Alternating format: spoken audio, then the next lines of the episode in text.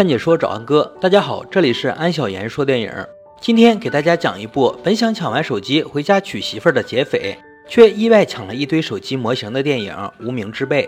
废话不多说，让我们开始说电影吧。眼镜和大头是两个农村出来的娃娃，他们十分想在城里弄一番大作为，于是想到了抢劫，整了两个头盔、一把土猎枪和一辆摩托车，东西都准备齐了。经过深思熟虑，他们选择了抢银行旁边的手机店。当然，选择抢手机店的原因，并不是因为银行有保安，而是饭要一口一口吃，路要一点点走。今天抢手机店只是为了练练手，以后手法熟练了再去抢银行。很快，他们冲向了手机店，刚进门，眼镜就放了一枪。店员吓到没吓到不知道，但和眼镜一起的大头被吓了一个踉跄。当两个呆贼从手机店里出来，想要逃跑的时候，大头又干了一件蠢事儿，把摩托车开到了电线杆子上。长亭外，古道边，芳草碧连天。地痞刘武正在这里开追悼会。这个楼盘的老板老高找刘武借了一笔钱，跑路了，只留下老马一个保安给他看着这些家当。刘武找不到老高，就拿老马撒气，但老马也不是一个善茬，人多怎么了？我就逮住你刘武一个揍。场面一度非常混乱。这个时候，警察接到举报电话过来了。老马倒是聪明，往地上一躺，顺带讹了刘武一笔钱。老马一直想摆脱保安的身份去考协警，原来老马之前是个协警，差一点就成了警察，办案子很拼命，帮助任队长破了很多案件。可坏就坏在他喝完酒开车出了事故，老婆当场死亡，妹妹下半身瘫痪，就连女儿也不想搭理他了。这次他抓住了机会，叫住了任队，说有重大发现，接着就把工地前两天挖到的一把土猎枪给了任队。任队打开包裹严实的袋子，里面是啥子土猎枪？明明就是一把水枪，任队感觉自己的智商都被这个老马变着法子给侮辱了。老马很纳闷儿，枪呢？我那么大的枪呢？他首先想到是老板老高回来把枪拿走了，打电话过去。这个时候的老高正带着情妇跑路呢，哪有空接他的电话？正巧收音机里传出了劫匪抢手机店的消息，提到了枪，老马就想是不是哪个小子偷了自己的枪去抢劫？于是老马决定追回这把能让自己复职的枪。很快，老马来到现场。现场的警察都认识他，有着这层关系，老马就跟着警察溜边边，看能不能从警察这里得到一点线索。不久后，果然传出有用的消息，警察根据罪犯的头盔查出了一个人——梦巴黎的领班波仔。老马又跟在警察的后面去找波仔，哪知波仔看到警察就跑。这小子是地头蛇，周围环境熟悉的很，甩个警察轻而易举，但最后还是落在了老马的手里。老马严刑逼供之下，才发现自己抓错了人。原来波仔就是大头相好真真的老板，因为欺负真真被大头打了一顿，头盔也被大头抢走了。了解了这些，老马决定顺藤摸瓜，来洗浴中心找真真了解情况。无意中，老马拿到了真真的手机，联系上了喜欢真真的大头，两人约好了在西山大桥见面。老马做梦都不会想到，他一直想抓的两个呆贼，其实就一直躲在他妹妹马大姐的家中疗伤，竟然还和马大姐唠起来了。此时门外响起了敲门声。是马大姐的丈夫回来了。马大姐决定发挥自己的毒舌技能，把他骂走。大家别看她高位截瘫，只有脖子能动，但依然不妨碍她成为嘴遁满级的毒舌女神。最终，马大姐的丈夫成功被她给骂走了。眼镜和大头第一天上班哪见过这场面，当即决定开溜。一看他们要溜，马大姐不乐意了：“我家是你想来就来，想走就走的，今天不打死我，你们一个都别想走。”这两个呆贼碰到马大姐也算是倒霉了。原来高位截瘫的马大姐早就想死了，看到两个呆贼手里的枪，就想让他一枪打死自己。马大姐的毒舌和疯癫让眼镜快崩溃了，所以三个人就这么耗着。眼镜是一个有梦想的贼，他要做一个杀人如麻的悍匪，口号就是做大做强，再创辉煌。马大姐非常好奇，手机旁边便是银行，敢抢手机店，为啥不抢银行呢？眼镜的回答是：刚入行，先从简单的做起，起步要稳。银行那不是有保安吗？马大姐听了想笑，还真是两个呆贼。于是好心的提醒：“你们的手机都关机了没有？现在的高科技都是可以追踪的。”这一提醒让两个人赶紧去一个个关机。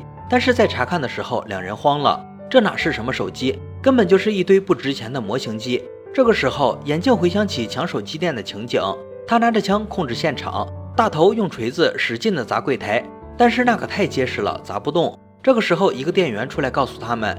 拉一下，下面就开了。当时眼镜还以为这个店员被自己的勇猛吓破胆了，现在一想，原来是在耍老子。眼镜和大头彻底无语了，白忙活了一场。眼镜不服气，他要回到那个手机店杀人，去抢真正的手机回来。大头还算理智，拉着眼镜说：“算了算了。”眼镜很倔，一定要去。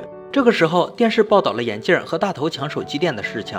眼镜本以为自己会被报道的穷凶极恶，没想到自己抢手机店的视频被人做成了鬼畜，而且还火了。这次抢劫并没有让两人扬名万里，反而成了大众眼里的乐子。看到这一切的眼镜，感觉受到了莫大的侮辱，太欺负人了！你们有本事抓老子，关老子，枪毙老子，为啥要恶搞老子呢？眼镜更是扬言要砸了电视台。最开始，马大姐还在取笑眼镜，说他们是抢手机店的头盔侠。但是看到眼镜哭得那么撕心裂肺，他又开始同情这两个呆贼。这个时候，地板传来了滴水的声音，大头看了过去，原来是马大姐小便失禁了。马大姐也意识到了什么。强烈的自尊下，她只想让眼前的两个人消失。大头找来纸尿裤要给她更换，马大姐当然不乐意，喊的声音越来越大。心灰意冷躺在地上的眼镜看着这一切，突然间他明白了什么。他一把用床单蒙住马大姐的头，和大头一起给她换好了纸尿裤。马大姐哭的是那么无助。经过这件事，三个人的关系发生了微妙的变化，开始互相理解对方。眼镜终于明白为什么马大姐开始要那么刺激自己。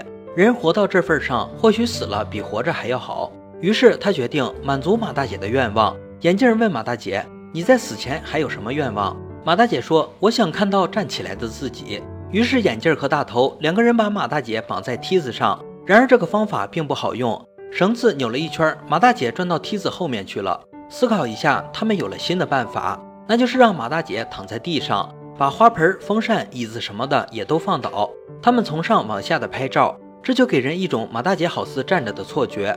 照片拍完了，愿望也完成了。眼镜准备把马大姐推下天台，完成自杀。但是大头却表示，杀人的事儿自己可不干。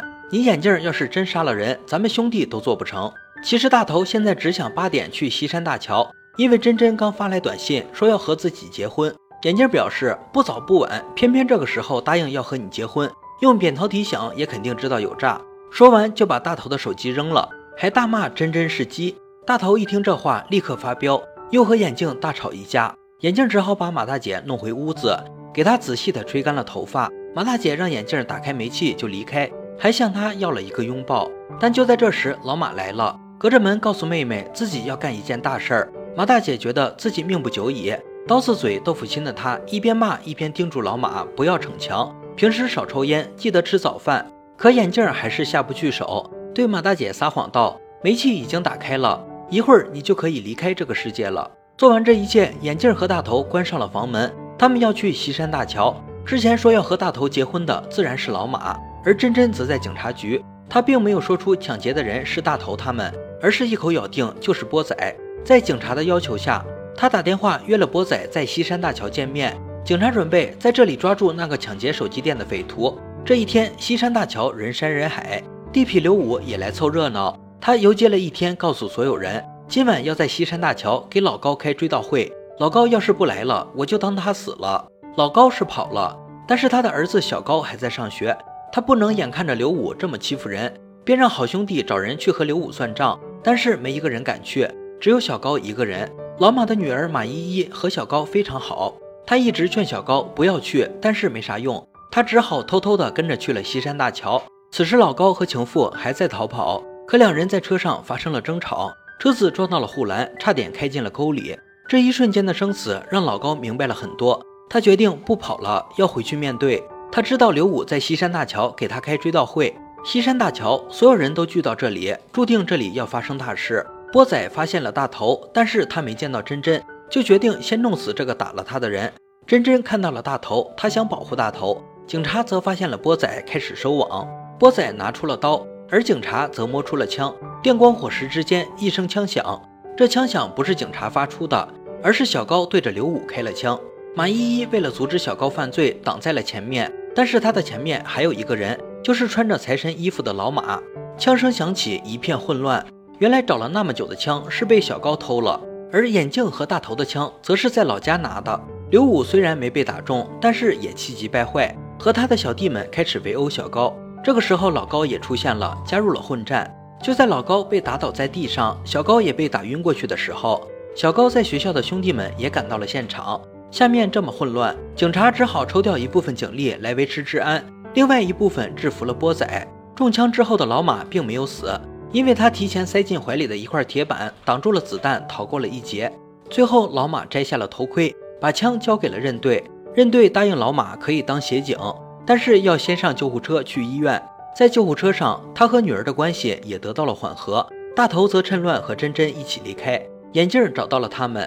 但他并没有为难两人，而是给他们逼婚成功。就在三人准备逃跑时，又被警察挡住了。但是警察不仅没有认出眼前的人就是劫匪，还把他们送进了救护车。警察抓住了波仔，以为他就是抢劫手机店的匪徒。但是他们不知道的是，此时的救护车里，真正的劫匪已经和老马对上了。三个人就这么僵持着。突然一声礼炮响起，眼镜以为对方开枪了，他也扣动了扳机。老马被打死，他的枪也滑落了，是一把水枪。这个时候，眼镜崩溃了。为啥每个人都要耍他？警察这个时候也包围了救护车。故事到这里就结束了。《无名之辈》是一部黑色幽默、多线程叙事的高口碑神作，正如电影的名字一样，其中的主角都是一个个被社会很容易忽视的小人物，通过荒诞的喜剧形式，反映了这些人的生活现状。他们其实都在为尊严而活。老马不惧万难找回枪，重当协警是为了尊严；眼镜抢劫是为了尊严；老高还不起债还要回来是为了尊严；小高为了父亲和刘武群殴也是为了尊严；马大姐在尿失禁后想要赶走两个贼，更是为了尊严。在尊严面前，生死都可以置之脑后。对她来说，死不可怕，因为活着比死还要难。有尊严的活着更是难上加难。而落魄保安、低配劫匪都在努力的路上改变着这不堪的社会现状。